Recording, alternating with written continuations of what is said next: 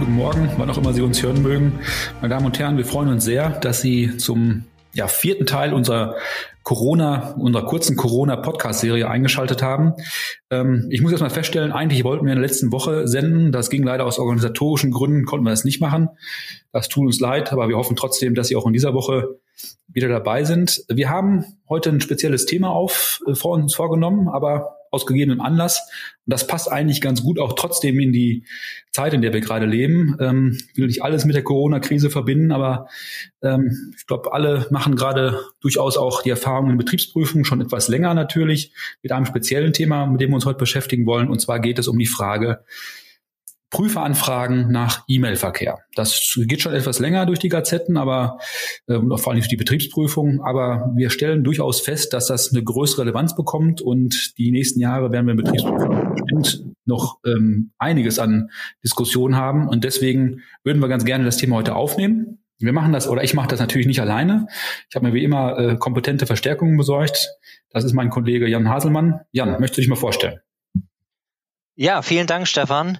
Ähm, ja, guten Morgen, guten Tag, je nach Tageszeit allerseits. Ähm, ich bin äh, hier bei PwC nicht im Verrechnungspreisteam tätig. Ich bin äh, eh, ehemals äh, Richter an einem äh, Finanzgericht und äh, beschäftige mich hier mit ganz überwiegend eigentlich mit mit Klageverfahren und vor Finanzgerichten und ähm, äh, verfahrensrechtlichen Problemstellungen und äh, da äh, ja bin ich immer wieder froh, wenn ich äh, da gemeinsam mit den äh, Verrechnungspreiskollegen äh, mich an so Fragen hier abarbeiten kann, wie den äh, mittlerweile berühmt-berüchtigten Anfragen äh, nach dem E-Mail-Verkehr. Genau. Das Thema ist deswegen auch durchaus ähm, relevant und da kann ich eine persönliche ähm, Erfahrung einbringen. Vor kurzem hatte ich mit UK-Kollegen äh, auf einem Projekt gearbeitet und da hatte sich die der HMRC ähm, eine, im Prinzip eine Suchstrategie festgelegt. Da kam eine Anfrage nach 16.000 E-Mails bei raus. Am Schluss waren dann tatsächlich 20 E-Mails relevant. Ähm, gleichwohl, und das war im Prinzip schon vorabsehbar, dass das alles nicht so richtig ähm, alles relevant ist, was an E-Mails abgefragt wurde. Gleichwohl wurde es aber trotzdem hart durchgezogen ähm, seitens des UK HMRC. Und das war schon ein Riesenaufwand. Wir haben da extrem viel Diskussion gehabt. Aber das hat mir sehr anschaulich vor Augen geführt, wie die Thematik ist das übertragen auf unsere deutschen Fälle, äh, würde ich gerne, Jan, mit der Frage einsteigen. Kannst du uns mal kurz einsortieren, worum geht es bei der ganzen Thematik Prüferanfragen nach E-Mail-Verkehr? Was, was ist sozusagen das Grundsetup dabei?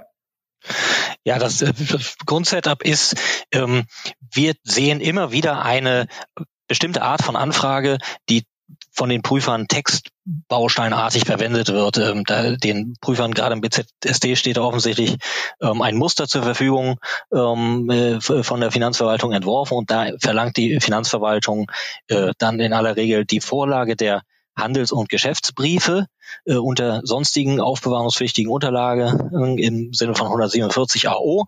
Äh, so ist das rechtlich eingeordnet und dann der entscheidende Zusatz, äh, und zwar auch dann, äh, wenn sie in, äh, zum, in elektronischer Form, also zum Beispiel in E-Mail-Form äh, vorliegen. Ähm, da verlangt die äh, Finanzverwaltung dann den Datenzugriff drauf auf äh, diese sämtlichen ähm, Handels- und Geschäftsbriefe in E-Mail-Form ähm, und äh, Gleichzeitig wird das noch dahingehend eingeschränkt, dass die natürlich die privaten äh, E-Mails der Mitarbeiter nicht vorgelegt werden müssen und auch der rein interne äh, E-Mail-Verkehr im Unternehmen nicht vorgelegt werden muss. Da bleibt natürlich immer noch eine ganze Menge übrig. Das erkennt auch die Finanzverwaltung äh, und die Prüfer ähm, fragen dann in der Regel noch nach dem sogenannten Journal, also nach einer Übersicht, wo der E-Mail-Verkehr sozusagen nach Datum, Empfänger, Sender, CC-Empfänger, BCC-Empfänger ähm, aufgelistet wird. Das sind, das sind diese Anfragen, die wir sehen, häufig schon zu Beginn einer Prüfung äh, oder dann, wenn es in einem bestimmten Punkt ähm, kritisch wird. Eine andere ähm, Art von Anfragen gibt es natürlich auch, äh, die wesentlich gezielter sind. Ähm, also da wird dann in dem Moment, wo in der Betriebsprüfung ein äh, konkreter Streitpunkt sich herauskristallisiert, dann nach der Vorlage der E-Mails zu einem bestimmten Thema, zum Beispiel zu einem Stichwort wie äh, Lizenzen, Marken, ähm, lässt sich beliebig erweitern. Das, das sind typische Fälle, die wir gesehen haben.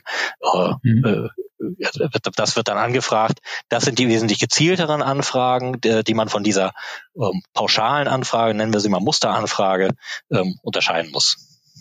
Mhm. Jetzt mal sozusagen weitergefragt, was steckt denn jetzt hinter diesen Prüfanfragen? Oder in anderen Worten, worauf zielt denn jetzt die Finanzverwaltung ganz konkret ab mit diesem relativ breiten Schuss, so würde ich es mal etwas salopp nennen?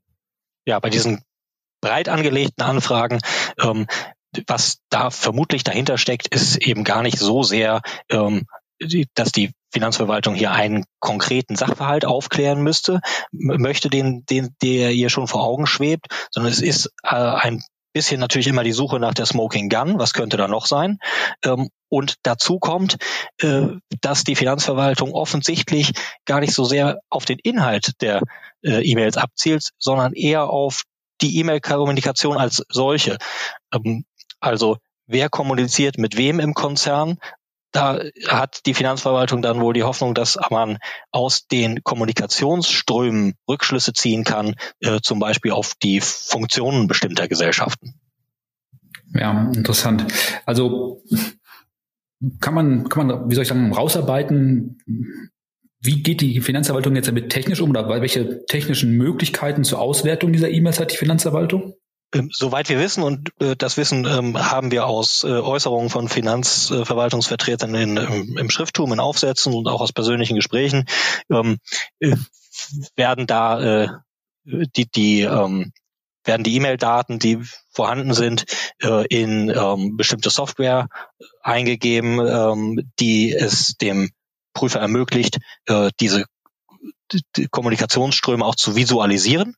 Ja, das ist dann ähm, man kann sich das etwa so vorstellen, dass wenn man ein, ein Bild der äh, Kommunikationsströme vor sich hat, äh, der, der Prüfer dann äh, den Rückschluss ziehen mag, zum Beispiel dort, ja, wo die Spinne im Netz sitzt sozusagen, äh, da ist auf jeden Fall irgendwie eine äh, mehr oder weniger bedeutsame Funktion zu verorten und daraus können dann äh, entsprechende verrechnungspreisliche Konsequenzen gezogen werden.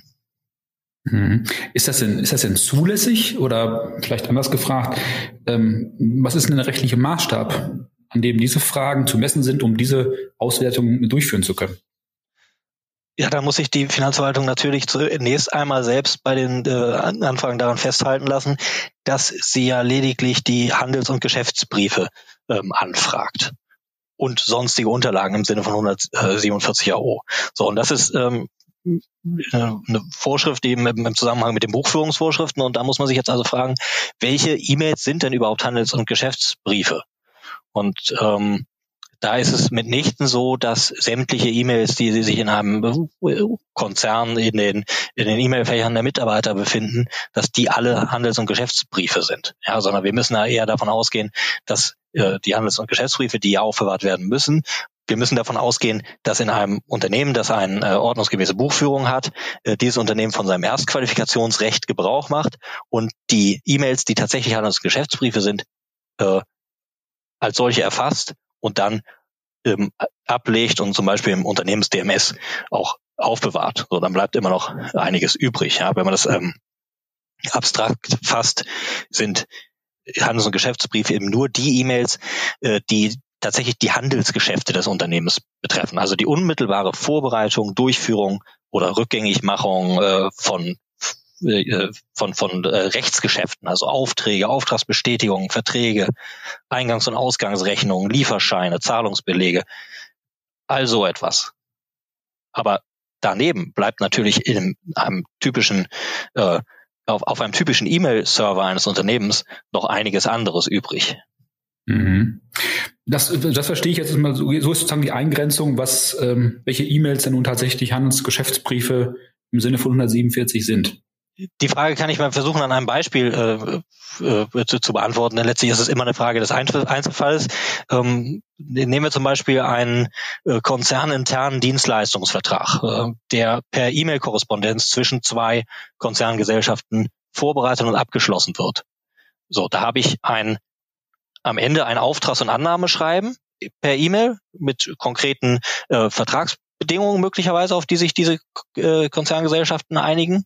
Ähm, äh, das ist sicherlich Handels- und Geschäftsbrief. Was alles aber nicht dazu gehört, ist die Vorbereitung dieser, jetzt, ich nehme mal an, da wird tatsächlich eine vertragliche Beziehung geschlossen zwischen den beiden Konzerngesellschaften. Und die Vorbereitung, die sozusagen anfängt äh, mit den E-Mails, ähm, seid ihr in der Lage, äh, diese und jene Leistung zu erbringen, ähm, wie könnte eine solche Zusammenarbeit aussehen, ähm, also was, also alles organisatorische ähm, in, auf dem Weg dahin, die Vertragsanbahnung sozusagen ist äh, unseres Erachtens nicht als Handels- und Geschäftsbrief ähm, zu qualifizieren.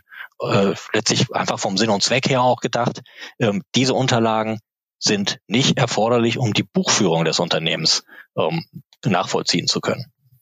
Okay, Jan, lass, lass mich vielleicht an eine Sache anschließen, an, deine, an deinen Punkt, damit ich es nur richtig verstehe. Ähm, letztendlich sagst du doch, wir haben da ein Beispiel aufgreifen, wir haben einen Dienstvertrag beispielsweise, der abgeschlossen wird. Dann ist der Dienstvertrag als solcher, im Zweifel wird er auch abgelegt im Sinne eines Dokumentenmanagementsystems, den muss ich ablegen. Und der ist, da brauchen wir, glaube ich, nicht drüber streiten, auch vorlagepflichtig nachher, wenn ich meine Transaktion belegen will. Aber der E-Mail-Verkehr, der sozusagen das Vehikel ist, um das ähm, zu verteilen, den Vertrag äh, auszutauschen, das ist ein anderes Thema. Das würde nicht unter diese Handel und äh, also im Wesentlichen nicht unter Handels- und Geschäftsbriefe fallen, wenn der Vertrag als solche natürlich schon darunter zu subsumieren wäre. Habe ich das so richtig verstanden? Ja, genau so würden wir das sehen. Ähm, jetzt muss man dazu sagen, dass wir den Eindruck haben, dass die Finanzverwaltung, äh, die diese Anfragen stellt, ähm, das durchaus etwas äh, strenger sieht. Okay. Kannst du das ein bisschen ausführen? Was heißt jetzt strenger?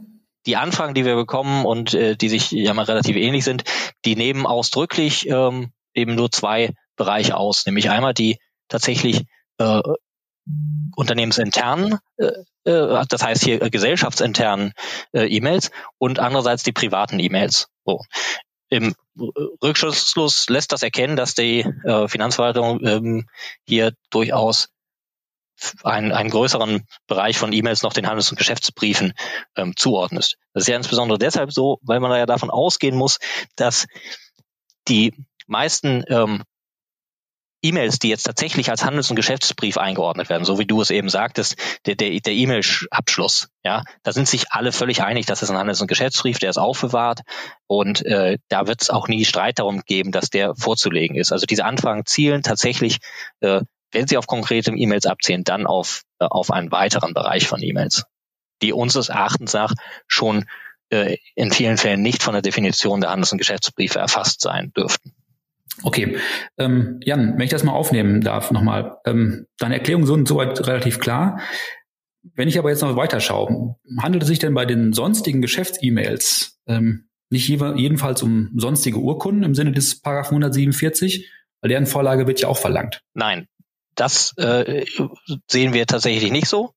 Ähm, die Finanzverwaltung scheint das zu unterstellen, nimmt das sozusagen so als Auffangtatbestand mit auf. Ähm, wir würden diesen Be Begriff sonstige Urkunden immer so verstehen, dass das Urkunden sind, die tatsächlich erforderlich sind, um die Buchführung des Unternehmens ähm, äh, nachvollziehen zu können. Und äh, das erfordert äh, seitens des Prüfers zumindest eine, eine Eingrenzung, einen klaren Bezug äh, einer bestimmten E-Mail zu einem konkreten aufzeichnungspflichtigen Vorfall. Ja, und den müsste der Prüfer erst einmal hinreichend äh, äh deutlich darstellen. Es mag vereinzelte E-Mails geben, ähm, äh, die dann als sonstige Unterlagen zu qualifizieren sind, aber das ist äh, sicherlich nicht ohne weiteres der Fall. Und da würden wir immer sagen, der Prüfer ist da in der, in der Bringschuld erstmal seiner, seiner Anfrage weiter zu konkretisieren. Und dann muss man das im Einzelfall wieder äh, beurteilen. Okay, sehr klare Antwort, danke. Jetzt, wenn man darauf schaut, die Fälle, die wir jetzt sehen, da ist ja häufig auch in den Prüferanfragen zunächst mal die Frage nach dem Journal. Also, das hattest du am Anfang schon erwähnt, im Prinzip ja die Auflistung der E-Mail sortiert nach Zweifel Empfänger, Sender, Betreff, Datum. Muss ich dieses Journal vorlegen? Auch da würden wir sagen, das muss man nicht tun. Äh, also aus meiner Sicht gibt es noch nicht mal eine Rechtsgrundlage, nach der ein solches Journal überhaupt äh, zu führen ist. Äh, dementsprechend kann es sich auch nicht um eine Unterlage handeln, die man aufbewahren muss. Und dann gibt es erstmal keine, keine Vorlagepflicht. Und ähm, noch weiter gedacht, es geht ja hier auch nicht äh, um ein, das Journal ist ja für sich genommen nicht erforderlich, um die Buchführung ähm, nachvollziehen zu können. Es hilft dem Prüfer ja nur insoweit, als er sich äh, leichter einen Überblick über die auszuwertende E-Mail-Kommunikation verschaffen kann. Aber dazu ist äh, der Steuerpflichtige unseres Erachtens nicht verpflichtet. Okay. Ja, auch sehr klare Betrachtung. Darf ich vielleicht den Faden weiterspannen? Jetzt unterstellt, wir können den Prüfer oder die, die Betriebsprüfung davon überzeugen, ähm, Sie haben jetzt alle oder Sie haben bereits sämtliche Handels- und Geschäftsbriefe erhalten. Wie geht es denn jetzt weiter? Weil die Betriebsprüfung wird ja Folgendes machen. Sie kann ja grundsätzlich im Rahmen der Außenprüfung auch andere Dokumente anfordern. Also solche, die jetzt in dem Sinne nicht aufbewahrungspflichtig sind. Und äh, der Steuerpflichtige muss ja, jetzt formuliere ich das mal so, aber ich bin gespannt auf deine Antwort, der Steuerpflichtige muss ja im Rahmen seiner Aufklärungspflicht äh, in Bezug auf den Sachverhalt auch mitwirken. Wie weit geht das denn jetzt? Ja, das ist natürlich grundsätzlich richtig. Der Steuerpflichtige muss mitwirken und äh, da würden wir natürlich auch immer dazu raten, äh, hier äh, den, den Bogen nicht zu überspannen. Ähm, wenn eine Anfrage kommt nach einer konkreten E-Mail ähm, oder nach E-Mails mit einem konkreten Inhalt, oder zum Beispiel konkrete Stichworte benannt werden, ähm, die, wo eine steuerliche Relevanz äh, zu erkennen ist, weil sie ein streitiges Thema in der BP betreffen. Zum Beispiel alle E-Mails mit dem Stichwort ähm, äh, Lizenz.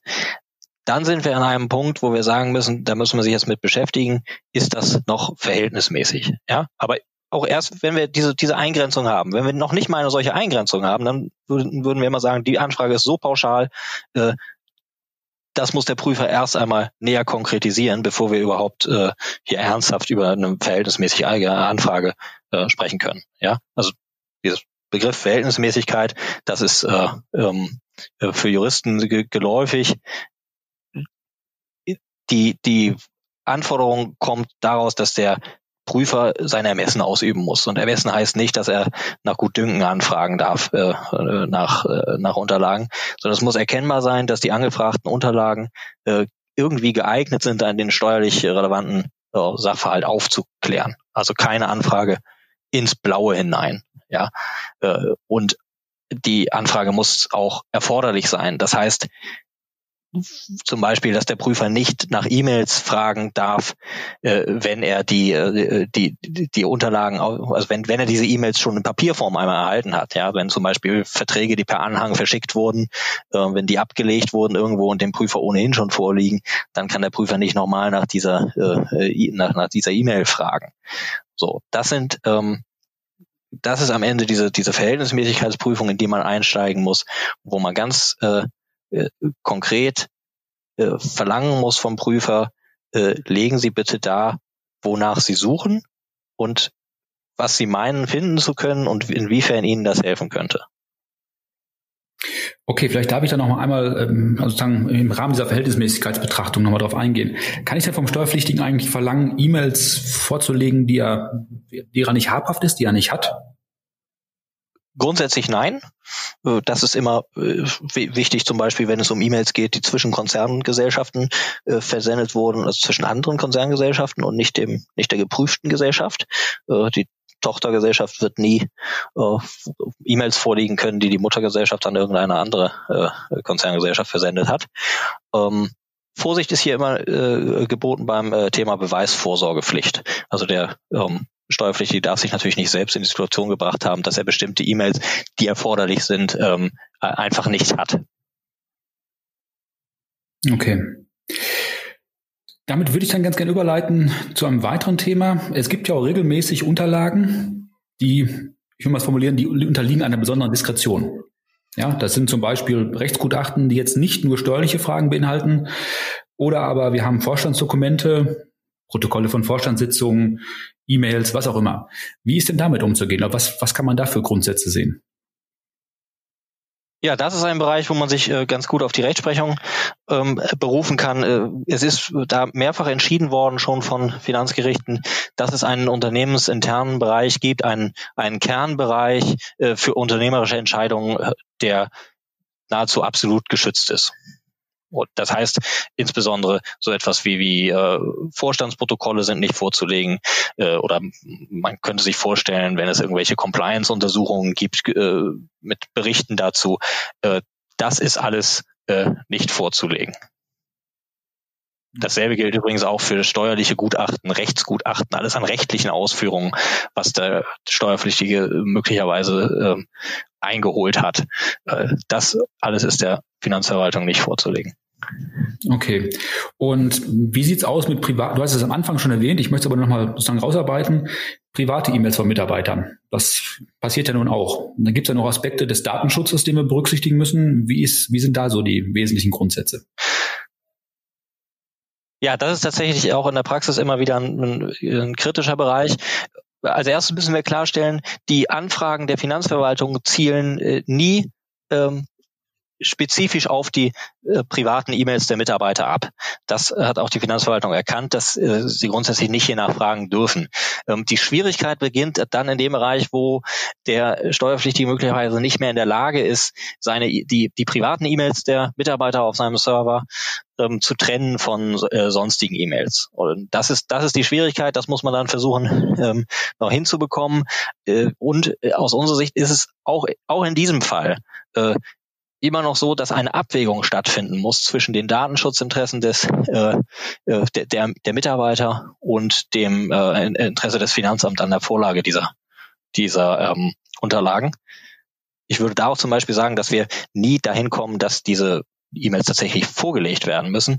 Äh, Interessant ist dann in einem nächsten Schritt äh, die Frage, sind dadurch, ist dadurch möglicherweise eine, eine Schätzungsbefugnis des Finanzamts eröffnet. Aber auch da gilt meines Erachtens der Verhältnismäßigkeitsgrundsatz ähm, und wir man kann es da nicht zulassen, dass äh, das Finanzamt sozusagen mit einer weiten Anfrage, die den Steuerpflichtigen dann in die Gefahr bringt, hier äh, auch private E-Mails veröffentlichen zu müssen, äh, sich die Schätzungsbefugnis im Grunde äh, selbst herstellt. Ja, also durch, durch eine weit, zu weitreichende ähm, und dadurch besonders äh, schwierig oder nur sehr aufwendig zu erfüllende Anfrage. Das wäre unseres Erachtens dann wieder äh, nicht verhältnismäßig. Unterm Strich, Datenschutz äh, zugunsten der äh, Mitarbeiter eines Unternehmens ist natürlich zu berücksichtigen und in die, die Abwägung mit den Interessen des Finanzamts einzustellen. Okay, ich glaube, damit haben wir so einmal die Felder abgegrast. Ähm, vielleicht darf ich zum Abschluss noch eine Frage stellen, die sich, glaube ich, aufdrängt. Ähm, jetzt, wir haben die Prüferanfragen, wir sehen sie, sie kommen regelmäßig und ich glaube, sie werden auch noch deutlich zunehmen. Das ist ja da soweit auch, ähm, will ich gar nicht, gar nicht beurteilen. Das ist nämlich ganz äh, neutral. Welche Rechtsschutzmöglichkeiten habe ich denn jetzt, wenn solch eine Prüferanfrage kommt? Kann ich einen Einspruch einlegen? Kann ich gegebenenfalls klagen? Was, was muss man da so sehen?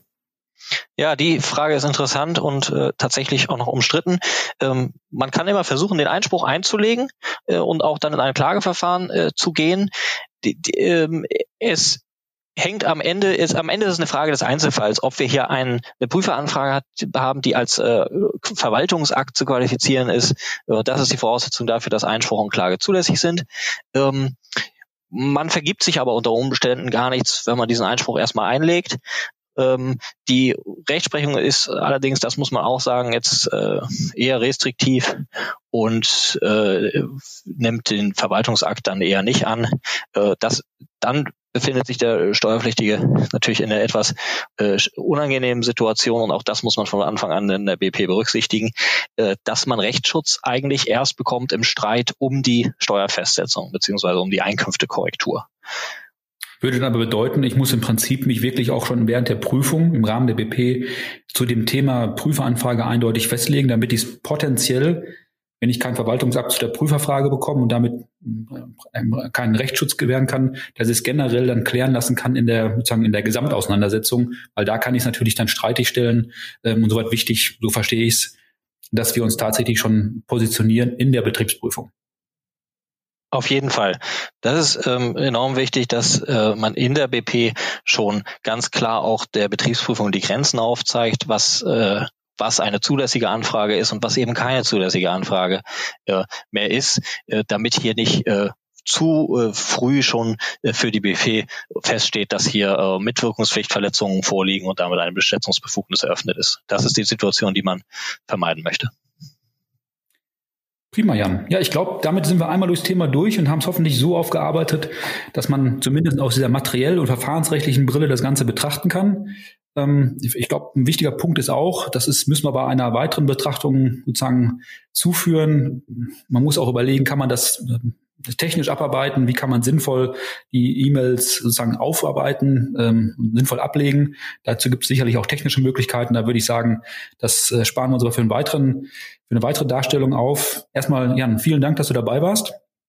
Ja, vielen Dank, Stefan, dass ich dabei sein durfte. Äh, hier in eurem TP-Podcast äh, immer wieder gerne. Sehr gut.